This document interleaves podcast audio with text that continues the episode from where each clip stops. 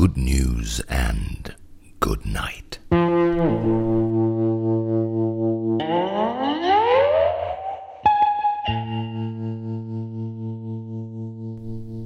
Folge 7 Die Rückkehr Picards und der träumende Sturm.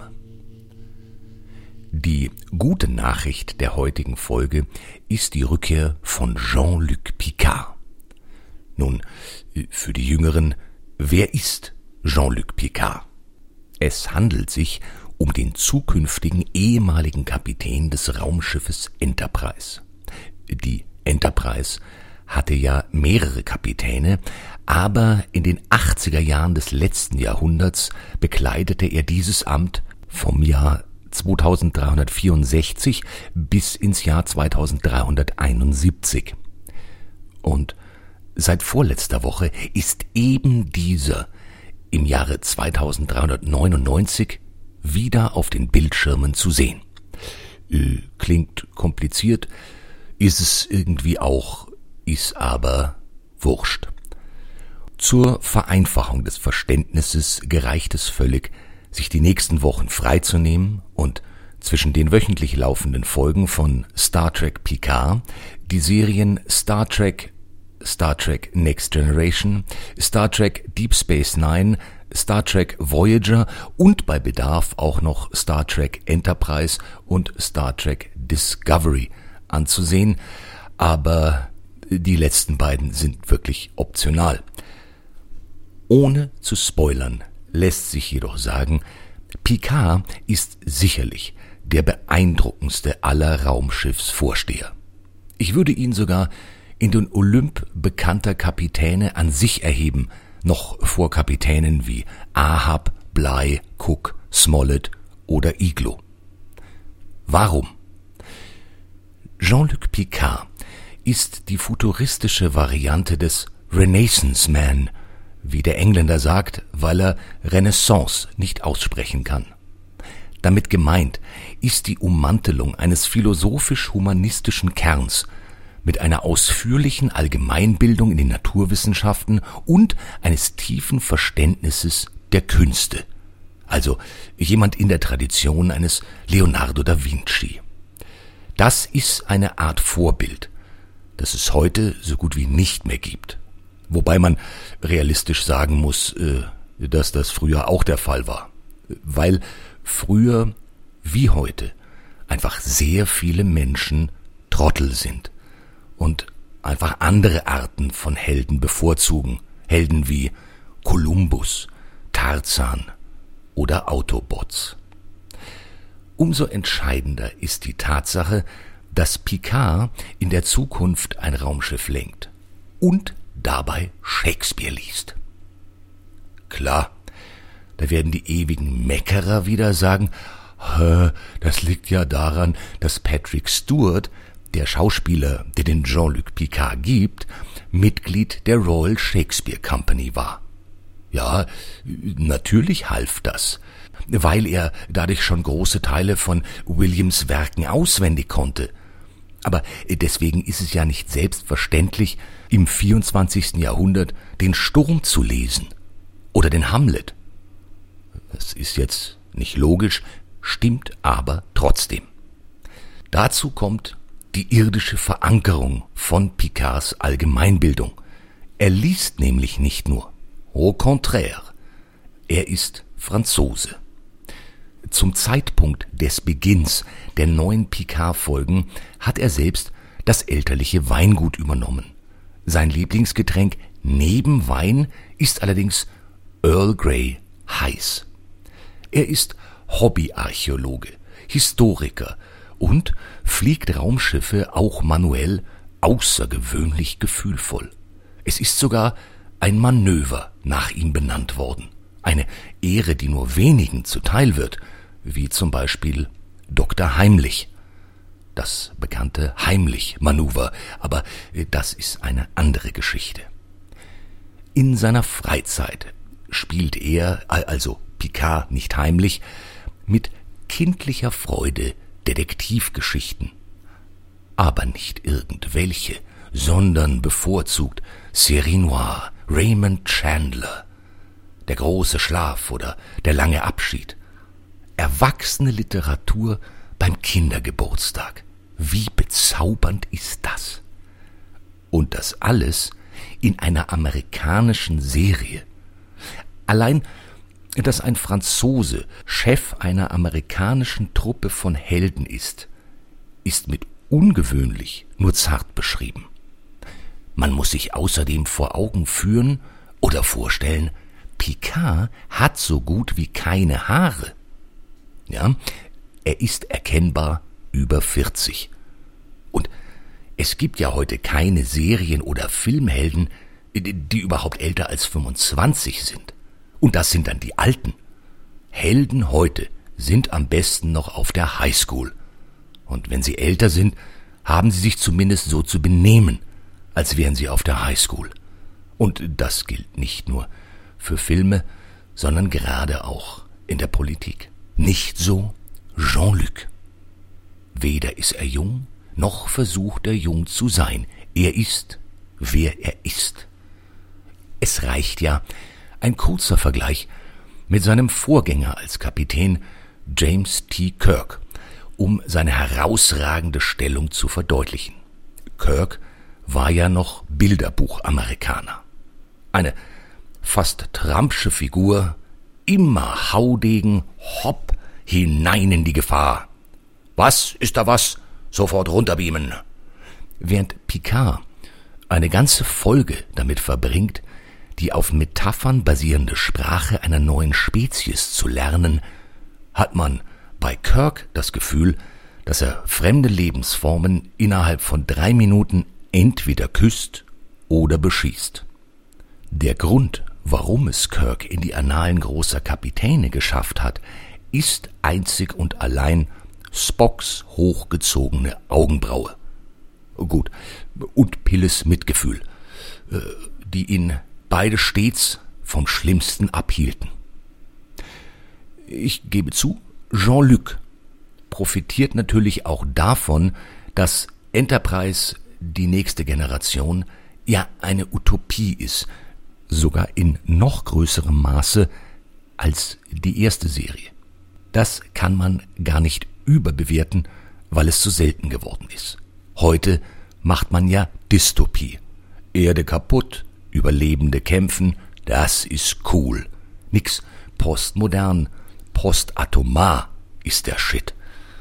Dabei sind Dystopien ja, wie jeder weiß, nichts anderes als die Utopie der Fantasielosen. Ich meine, jeder Trottel kann sich heutzutage umsehen, das System analysieren, die Entwicklung der letzten Jahre näher betrachten, die Klimadaten deuten und dann die zehntausendste Variante von Mad Max, Orwells 84, Book of Eli, Walking Dead, Terminator, böse Menschen, Zombies, bla bla auffahren. Aber sich hinsetzen und eine Alternative basteln, das machen im Moment höchstens die Chinesen, aber auf eine Art, die auch nicht wirklich Laune macht. Und im Moment ist ja dort sowieso alles Coronavirus. Den gibt es im 24. Jahrhundert der Enterprise natürlich nicht mehr. Ebenso wenig wie Geld oder wie Nationalstaaten. Denn die Föderation der Vereinten Planeten eine Art UNO regiert, was massiv Sinn ergibt, da die UNO meiner Ansicht nach mit die einzige Organisation wäre, die Hoffnung auf globale Besserung verspräche. Leider hat die UNO derzeit so viel Einfluss und Konjunktur das Weltgeschehen betreffend wie der Kreisverband der Enterprise-Freunde als Schwabing. Meine Hoffnung ist, dass das erneute Auftauchen Jean-Luc Picards im Fernsehen hier mittelfristig zu einem Umdenken führt. Es sind meines Wissens derzeit zwei Staffeln geplant. Ich weiß nicht, ob das reichen wird, um die gesamte Weltbevölkerung von den Werten der Föderation der Vereinten Planeten und der UNO zu überzeugen. Aber wir sind ja erst bei Folge zwei der ersten Staffel. Da ist also noch Raum. Natürlich wäre hier mal grundsätzlich zu erklären, warum Picard oder das Prinzip Picard für die heutige Welt so sinnvoll ist. Ich denke, das ist nach der Beschreibung der Person selbsterklärend. Er ist das absolute Gegenteil zeitgenössischer Rumpelpotentaten wie Trump, Orban oder Johnson, hat einen literarisch inspirierten Respekt vor Ansichten und Kulturen aller Art, eine frisurbedingte Imprägnierung vor Populismen, da sich ja nichts im Haar verfangen kann, eine auf heißem Earl Grey basierende gelassene Wehrhaftigkeit vor Ungerechtigkeiten und die auf Rotwein gründende Geduld, den rechten Moment für galaktische Ideen abzuwarten. Wobei es gerne künftig viele Jean-Lucs geben darf. Ich finde, jeder sollte einen haben. Einen afrikanischen Picard, einen russischen Pikarov, einen Picard Sun, einen chinesischen Jean-Luc, einen arabischen, einen europäischen, einen amerikanischen Jean-Luc und einen südamerikanischen PPKK. Und alle sollten behaupten, es ist ihr Picard. Sie haben ihn erfunden. Aber das macht nichts, denn er gehört ja schließlich allen und keine Untiefe ist ihm fremd. Ist er doch Nachkomme von Jacques Picard, der auf den Grund des Marianengrabens getaucht ist. Und einem Forscher im Herzen ist die Herkunft zwar akademisch wichtig, vielleicht sogar historisch, aber politisch und persönlich irrelevant. Ich jedenfalls habe beschlossen, so ich einen Sohn haben sollte, werde ich ihn nicht Jean-Luc nennen. Man muss schließlich nicht alles übertreiben. Aber ich rufe dazu auf, am 16. Juni den Picard Day zu begehen.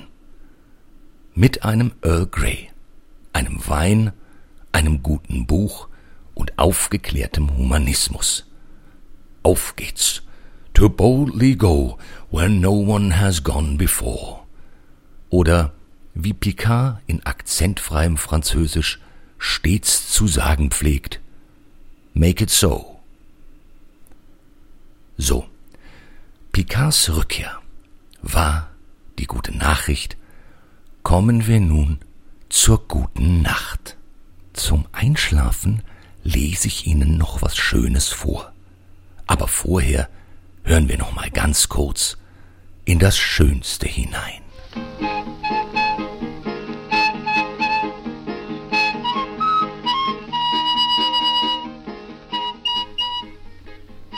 Das beste Buch der Welt. Das beste Buch der Welt wird Ihnen präsentiert von Dr. Medusa. Hallo? Ich möchte eine Enterprise-Folge sehen, aber ich habe kein Pay-TV und kein Abonnement. Was soll ich nur tun? Gut, dass ihr fragt, junger Fremder.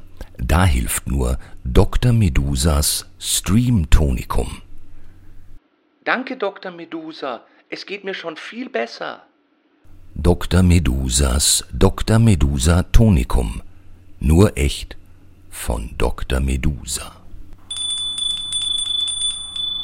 Das beste Buch der Welt ist, wie wir alle wissen, die Wellington-Saga, Teil 1, Versuchung, geschrieben, nein, geschaffen von Nacho Figueras mit Jessica Whitman. Heute ein Ausschnitt von Seite 232. Und dann Alejandros Hand. Allein dieses winzige Streifen seiner Finger über ihre war wie ein Stromstoß gewesen. Sie hatte solche Angst gehabt, alle könnten bemerken, was zwischen ihnen lief, dass sie die Hand abrupt zurückgerissen hatte. Einfach albern und blöd. Huh, ja, das war jetzt ein kleiner erotischer Kitzel, bevor es wieder klassisch wird, kommen wir nun zur guten Nacht.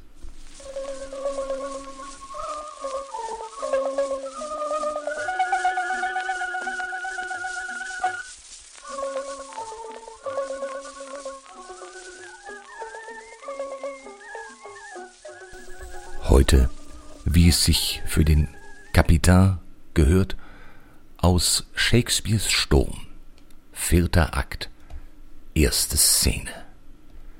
Ehre, Reichtum, Ehebescherung, lange Dauer und Vermehrung, stündlich werde Lust zuteil euch, Juno singt ihr hohes Heil euch.